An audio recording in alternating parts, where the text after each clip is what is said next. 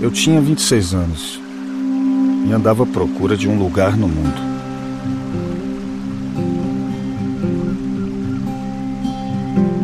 Um dia eu li no jornal que o governo estava organizando a marcha para o oeste. Uma expedição para penetrar as terras desconhecidas do Brasil Central. A finalidade era abrir picadas, campos de pouso, fazer reconhecimento e tomar posse. Dezenas e dezenas de peões se alistaram atrás de parcos salários.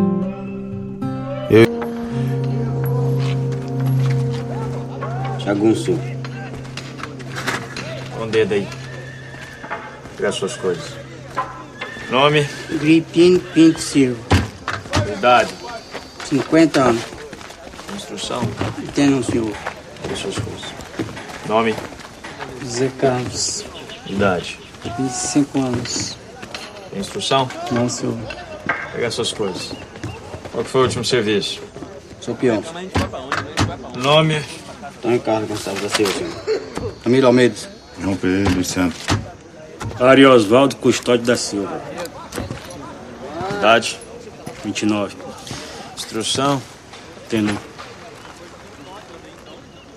Última profissão? Garimpo.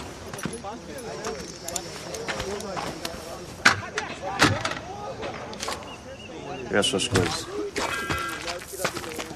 Nome? Cláudio Vila Boa. Quê? Cláudio Vilas Boas. Instrução? Não, senhor. Última profissão? Trabalhador braçar.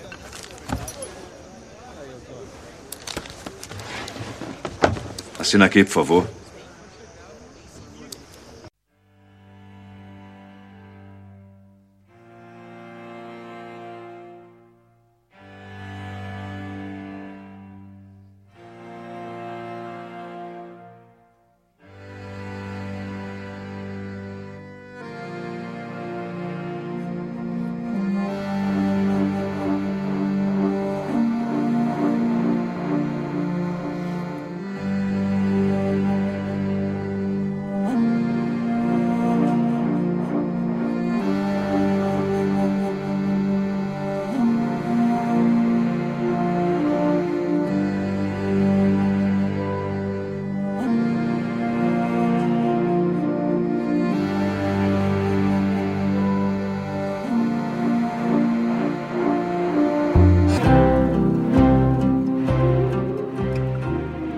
A expedição Roncador Xingu foi uma parte do processo de interiorização do Brasil. A Marcha para o Oeste, criada em 1941 pelo governo de Getúlio Vargas. Para chefiar a expedição, foi nomeado o coronel Flaviano de Matos Vanik, que recrutou cerca de 40 sertanejos oriundos da região do atual Mato Grosso para se incorporarem à expedição. Sabendo disso, os irmãos Vilas Boas decidiram participar como sertanejos, mas foram barrados por terem um alto nível de conhecimento para um sertanejo. Eles então voltaram tempos depois, com barbas por fazer, mal vestidos e fingindo-se de analfabetos. No filme, vocês veem bem, na hora que eles vão se alistar, tem um militar na, do lado deles, e quando eles, ele desconfia, ele manda eles assinarem um documento lá. Só que o Vilas Boas rapidamente pega lá a tinta de carimbo, molha o polegar na tinta e assina com o polegar. O irmão vem rapidamente e faz o mesmo e aí eles são recrutados. Logo depois foram aceitos. O comandante Vanik preferia os analfabetos que considerava mais trabalhadores. Na verdade, gente, o que eles sabiam é que os analfabetos não tinham leitura, não sabiam ler.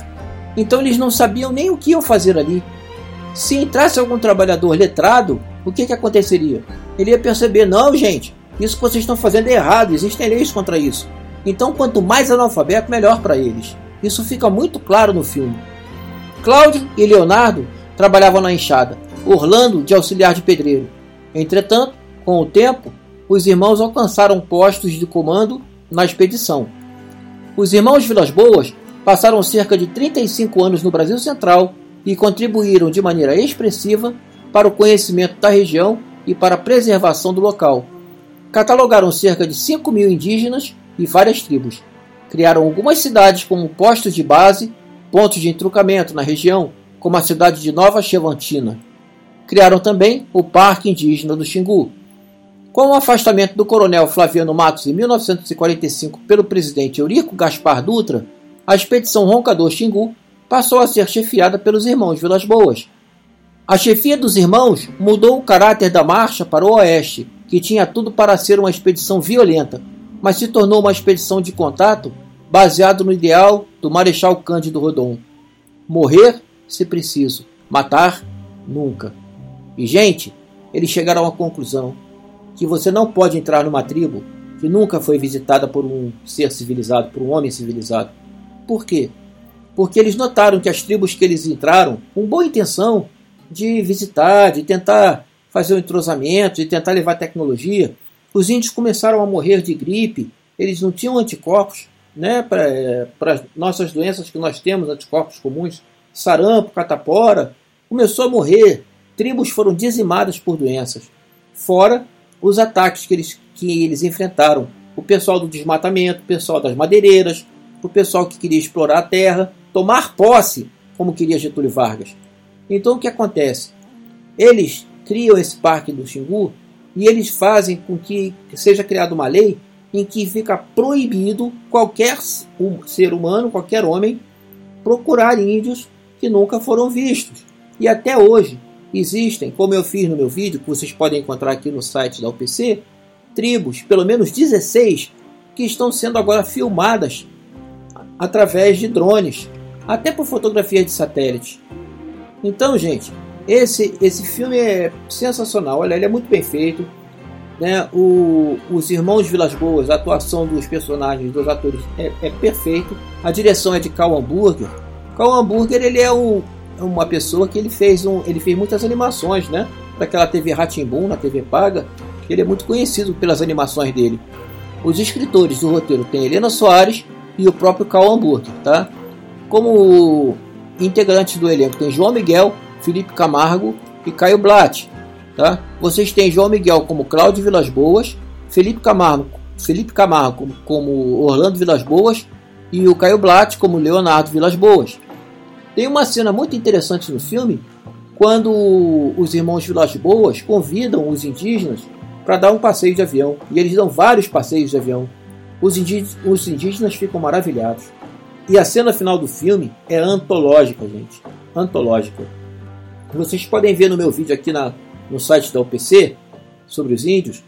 A capa do vídeo é a cena final do filme.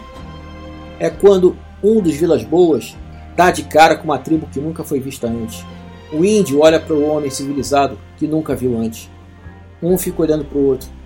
E você percebe a importância de deixá-los sozinhos. O porquê de você não entrar lá. Eu temo por esses índios de hoje. Eu temo por essas tribos isoladas de hoje, que nunca viram a civilização e estão sendo descobertas por drones, por fotografia de satélite. Assistam o filme, gente. Vocês vão gostar demais. Vocês vão gostar muito. O filme é de 2011 e tem a duração de 1 hora e 42 minutos. Vale muito a pena assistir. Então, muito obrigado por ouvirem o podcast até aqui. Tchau, tchau.